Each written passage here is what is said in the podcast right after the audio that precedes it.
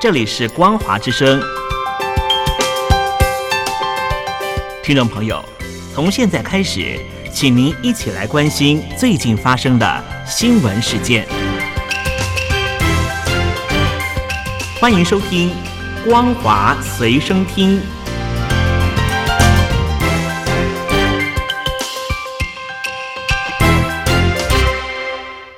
听众朋友，你好，我是嘉玲，欢迎收听《光华随身听》。我们来关心最近发生的新闻。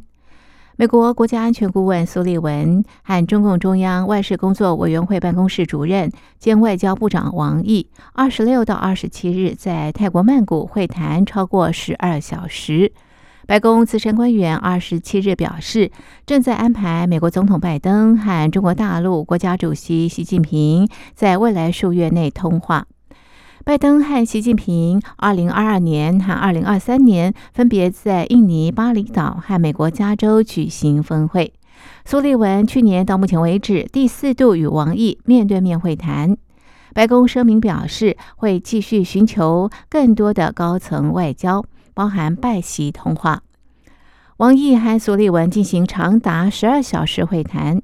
美国媒体解读，从事后美中官方声明来看，北京可能对会谈结果更为满意。王毅和苏利文会面之后，白宫表示，这次会谈是坦率、实质性和建设性的。北京则称，双方进行了坦诚、实质性、富有成果的战略沟通。美国之音报道，美中对会议的评价略有不同。北京使用“富有成果的”。与美方所用建设性的相比，中方对这次会谈达成的结果可能更为满意，而美方的用词显得更中性。白宫资深官员在苏王会后对媒体举行简报会，他说：“这次的会议是让美中在面对双边关系发展和重要议题时，能深入问题且从战略角度对话。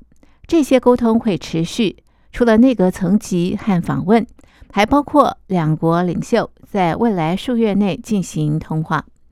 白宫资深官员指出，苏利文和王毅的会谈是美国外交沟通的一环，不代表美国改变对中政策。针对台海情势，白宫资深官员表示，苏利文重申，美国依然致力于基于《台湾关系法》、美中三个联合公报和六项保证的一个中国政策。美国反对两岸任何一方片面改变现状。美国不支持台湾独立。美国期待两岸能够以和平方式解决歧见。这名官员说：“美中外交沟通不代表美国改变对中政策。”苏利文告诉王毅，不希望美中竞争演变成冲突或对抗。有一点，白宫在声明中没有提到。资深官员说，苏利文对王毅强调。美方持续关切中方的不公平贸易政策、非市场经济作为以及对美国企业的报复措施。美国会持续采取行动保护攸关国安的科技。小院高维离的做法不会改变。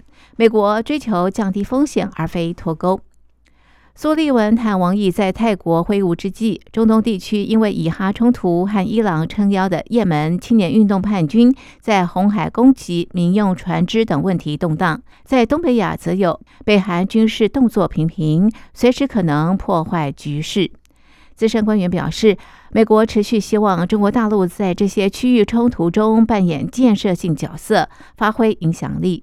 此外，在南海，美国依然致力于在遵守国际法的规范下，促进航行与飞行的自由，而且以和平方式解决争端。美国支持中国大陆与菲律宾正在进行的外交谈判。日本动脉新闻二十八日报道，中国已经开始将其多年前自行划设的东海防空识别区视为领空。开始在识别区边界附近的海域常态部署至少三艘军舰，执法驱逐外来航机，甚至曾经与日本护卫舰对峙。日本自卫队相关人士指出，共军这类常态部署基建落实东海防空识别区之举，目的在阻挠日本自卫队航机与美国军机在台湾有事时驰援台湾。报道强调，因应中方试图凭借武力片面改变现状，已经成为日本政府的当务之急。中国在二零一三年十一月没有经过协商，亲自划设与日本防空识别区重叠、将有主权争议的钓鱼台列屿纳入其中的东海防空识别区，并片面要求航机遵从中方指示飞行，否则中方将采取防御性紧急措施。日本当时以中国的管辖权主张与国际法无据，认为中国自行划设的防空识别区无效。美国与南韩也对此表达忧虑。中国国家统计局一月二十七日公布，二零二三年全国规模以上工业企业利润年减百分之二点三，连续第二年下降。彭博指出，这个数据反映中国因为产能过剩造成价格下跌，又碰上国内外需求疲软，中国企业正面临着双重压力。彭博报道，尽管中国去年达成百分之五的保守成长目标，但是低迷的房地产市场持续拖累全球第二大经济体，预期的疫后繁荣并没有实现。这促使北京不得不推出振兴经济措施，但是因为财政压力，已经没有能力可以推大规模刺激计划来大水漫灌工业系统，工业利润只能往下走。数据显示，去年规模以上工业企业中，国企实现利润年减百分之三点四，外商及港澳台商投资企业实现利润年减百分之六点七，私营企业年增百分之二。工业利润总额由产量、价格与利润率的变化来决定。官方数据显示，去年中国工业生产者的获利率有所升高，主因是削减了每单位营收的成本。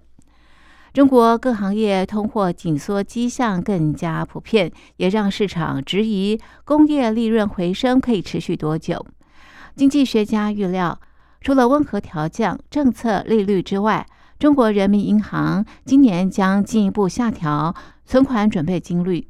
中国人行已经暗示将采取更多针对性的刺激措施，以引导资金流入特定经济领域。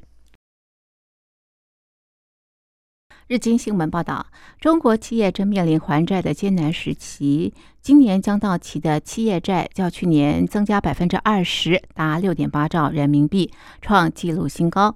尤其地方政府融资平台的负担日益沉重，恐怕危及金融系统。报道指出，当经济逐渐放缓，如果不解决这个问题，债务将如疾病般吞噬中国。但是如果仓促解决地方政府融资平台的超额债务，因而导致违约相继出现，中国将面临严重的金融风暴。令人忧虑的是，中国的债务问题目前无解。日经分析，今年中期将赎回的债券金额将是十年前的七倍，远高于十年来翻涨一倍的 GDP 国内生产毛额增速。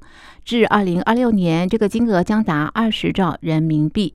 由于未来新债发行规模将扩大，投资人越来越担心地方政府融资平台的还债能力。近日，穆迪调降十七家地方政府融资平台的信用评级，并且将展望改为负向。中国地方财政大约百分之三十依赖土地销售，房市低迷冲击地方政府收入，迫使地方政府融资平台提供比过去更高的利息来出售债券，例如三年期债券利息高达百分之八。随着公共项目急需资金，使得赎回金额就像滚雪球般的增加。另外，银行的不良贷款也随之攀升。截至去年九月底，这个金额达七点六兆人民币，是二零一四年三月记录性的二点二兆人民币三倍之多。地方政府融资平台加剧陷入财政困境，银行也将因为坏账暴增而受到重创。以上新闻由嘉玲编辑播报，感谢您的收听，我们下次见。